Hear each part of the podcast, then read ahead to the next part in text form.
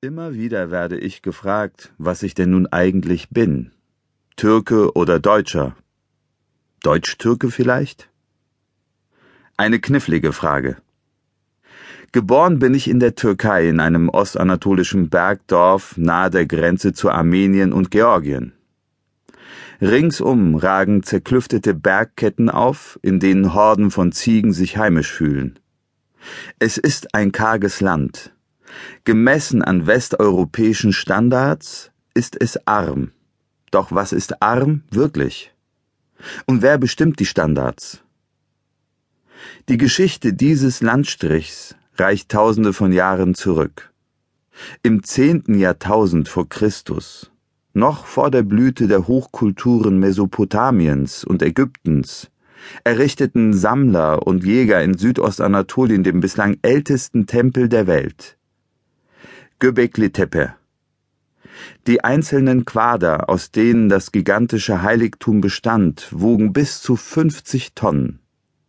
Vor 9000 wurden hier die ersten Städte errichtet.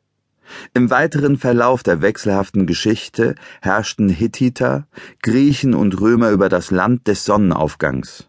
Später gehörte es zum byzantinischen und schließlich zum Osmanischen Reich fiel jedoch zum Ende des 19. Jahrhunderts an das russische Zarenreich, 1917 an Georgien und nach dem Armenienkonflikt 1921 an die Türkei. Glücklicherweise geschah all das vor meiner Geburt, sonst wäre es für viele Leute vermutlich noch schwieriger, mich einzuordnen. Adnan der Russe, Georgier, Armenier, und dann gab es ja noch Alexander den Großen, der einst durch Anatolien zog und seine Spuren gewiss nicht allein in der Architektur hinterließ. Bin ich am Ende Adnan der Grieche? Als ich zwei Jahre alt war, holte mein Vater, der zur ersten Generation türkischer Gastarbeiter zählte, die Familie zu sich nach Frankfurt. Ich machte Abitur und studierte, spielte in Frankfurt, Berlin und anderswo Theater bis mit Türkisch für Anfänger der Durchbruch im Fernsehen und später im Kino kam. Plötzlich war ich der Vorzeigetürke schlechthin. Na, Integration geht doch, der spricht ja richtig Deutsch. Auf die Frage, ob ich nun Türke oder Deutscher sei, kann ich ehrlich gesagt nur antworten, dass ich eben ein Mensch bin, wie jeder andere auch. Als Mensch möchte ich wahrgenommen werden mit meinen Eigenheiten, meinen Stärken und Schwächen, meinen türkischen Wurzeln und meiner deutschen Lebensart. Ich liebe den türkischen Humor, diese Selbstironie, die Gastfreundschaft, die Spontanität und Gelassenheit. Mit 19 erfüllte ich mir den türkischen Traum schlechthin. Einen Mercedes. Inzwischen ist der Mercedes einem Audi gewichen, der Audi einem Mercedes. Ich trage einen Bart, doch nicht den traditionellen Schnurrbart meines Vaters. Neben Türkisch, Deutsch und Englisch spreche ich einige Dialekte. Ich hatte Glück. Ich genoss eine gute Bildung an deutschen Schulen. Aber Bildung allein ist nicht der Schlüssel zur Menschlichkeit. Um Menschlichkeit auszubilden, braucht es ein gewisses Maß an Selbstreflexion, Selbstvertrauen und Vertrauen in den anderen.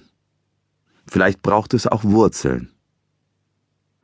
Ich kann und will meine Herkunft nicht verleugnen, kann die Wurzeln meiner Kindheit nicht ausreißen. Warum sollte ich auch? Mein Deutschland ist ein Land, in dem ich mich sicher und zu Hause fühle. Meine Kinder sind hier geboren. Hier arbeite ich, zahle Steuern, trage meinen Teil zum Leben bei. Ich liebe das Meer, die Seen und die Berge, die Menschen, die Pünktlichkeit, die Zuverlässigkeit, die Chancen, die sich hier einem bieten. Ich liebe auch die bunte, facettenreiche Gesellschaft, in der sich Menschen aus Ost und West, Nord und Süd wiederfinden. Doch geboren bin ich in Ostanatolien. Mein Deutschland heißt Almania. Begegnungen mit fremden Kulturen können uns faszinieren, unseren Fundus an Wissen erweitern und uns neue Perspektiven schenken. Vielleicht ist es der Osmane in mir, der Geschichten liebt und die Menschen zum Lachen bringen will. Und so erzähle ich in diesem Buch von Begegnungen und Erlebnissen aus meinem Leben, die um das Thema Vorurteile, Toleranz und Akzeptanz kreisen. Vorurteile sind zutiefst menschlich, doch es tut gut, sie hin und wieder zu reflektieren und auf ihren Wahrheitsgehalt hin zu überprüfen. Wir alle können unseren Beitrag zu einer friedvolleren Gesellschaft leisten, indem wir die Scheu vor anderen verlieren und aufeinander zugehen. Das bedeutet aber auch, dass die Politik auf den Menschen zugeht. Ich kann nicht für andere Türken sprechen, doch hätte ich die Möglichkeit, eine doppelte Staatsbürgerschaft anzunehmen, fühlte ich mich anerkannter dann dürfte ich meine Wurzeln bewahren, den Schatz meiner Herkunft hüten und mich so, wie ich bin, als vollwertiges Mitglied in die deutsche Gesellschaft einbringen. Zahlreiche Erhebungen zeigen, dass sich viele Türken in Deutschland längst integriert haben. Über das Klischee des Dönerbudenbesitzers hinaus öffnet sich ein weites Feld an Berufen, in denen türkischstämmige Menschen sich hierzulande verwirklichen. Austausch und Vernetzung finden auf den unterschiedlichsten Ebenen statt. Die Zahl der binationalen Ehen steigt, türkische Musik, Kunst und Literatur werden an Hochschulen gelehrt und in der Gesellschaft gelebt. Mesut Özil spielt in der deutschen Fußballnationalmannschaft. Und dennoch hält sich in manchen Kreisen hartnäckig die Meinung, Türken verweigerten sich der Integration und isolierten sich in ihren Wohngebieten. Kann es sein, dass eine ganze Nation sich im Kreise dreht? Je nachdem, wie wir unsere Wahrnehmung ausrichten, finden wir Beispiele für mangelnde wie für geglückte Integration. Wer aber steuert unsere Wahrnehmung? Sind wir das oder die Medien? Fest steht, Millionen Deutscher essen Döner, fahren in den Türkei-Urlaub und sind türkisch für Anfängerfans. Und vielleicht ist sowieso alles ganz anders. Der Bibel zufolge strandete die Arche Noah nach der Sinnflut am Berge Ararat im heutigen Ostanatolien. Wenn das wahr ist, wären wir dann am Ende nicht alle ein bisschen Türke? Kapitel 1 Adnan beim Arzt Es war Montag früh, 8 Uhr, und ich saß im Wartezimmer einer Münchner Arztpraxis. Ich war nicht krank, ich bin Schauspieler.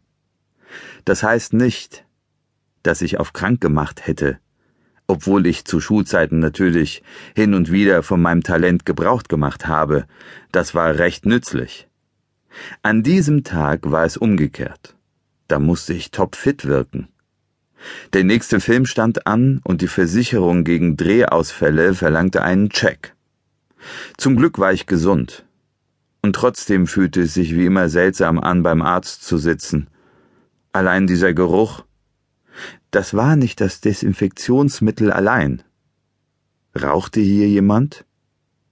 Mein Blick schweifte durch die Praxis mit den schicken weißen Designerstühlen. Direkt mir gegenüber schwitzte und schnaufte ein deutlich übergewichtiger Mann im Maßanzug. Mir wurde mulmig zumute. Der sah gar nicht gesund aus.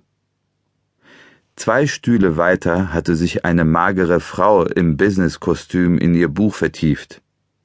Was sie wohl hertrieb? War sie vielleicht eine Pharmavertreterin?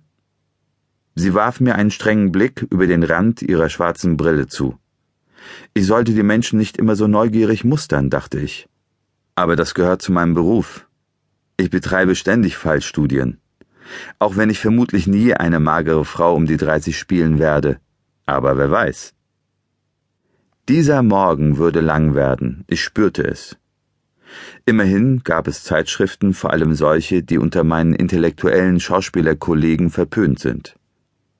Ich griff schnell nach der Automotorsport, bevor mein Gegenüber sie mir streitig machen konnte.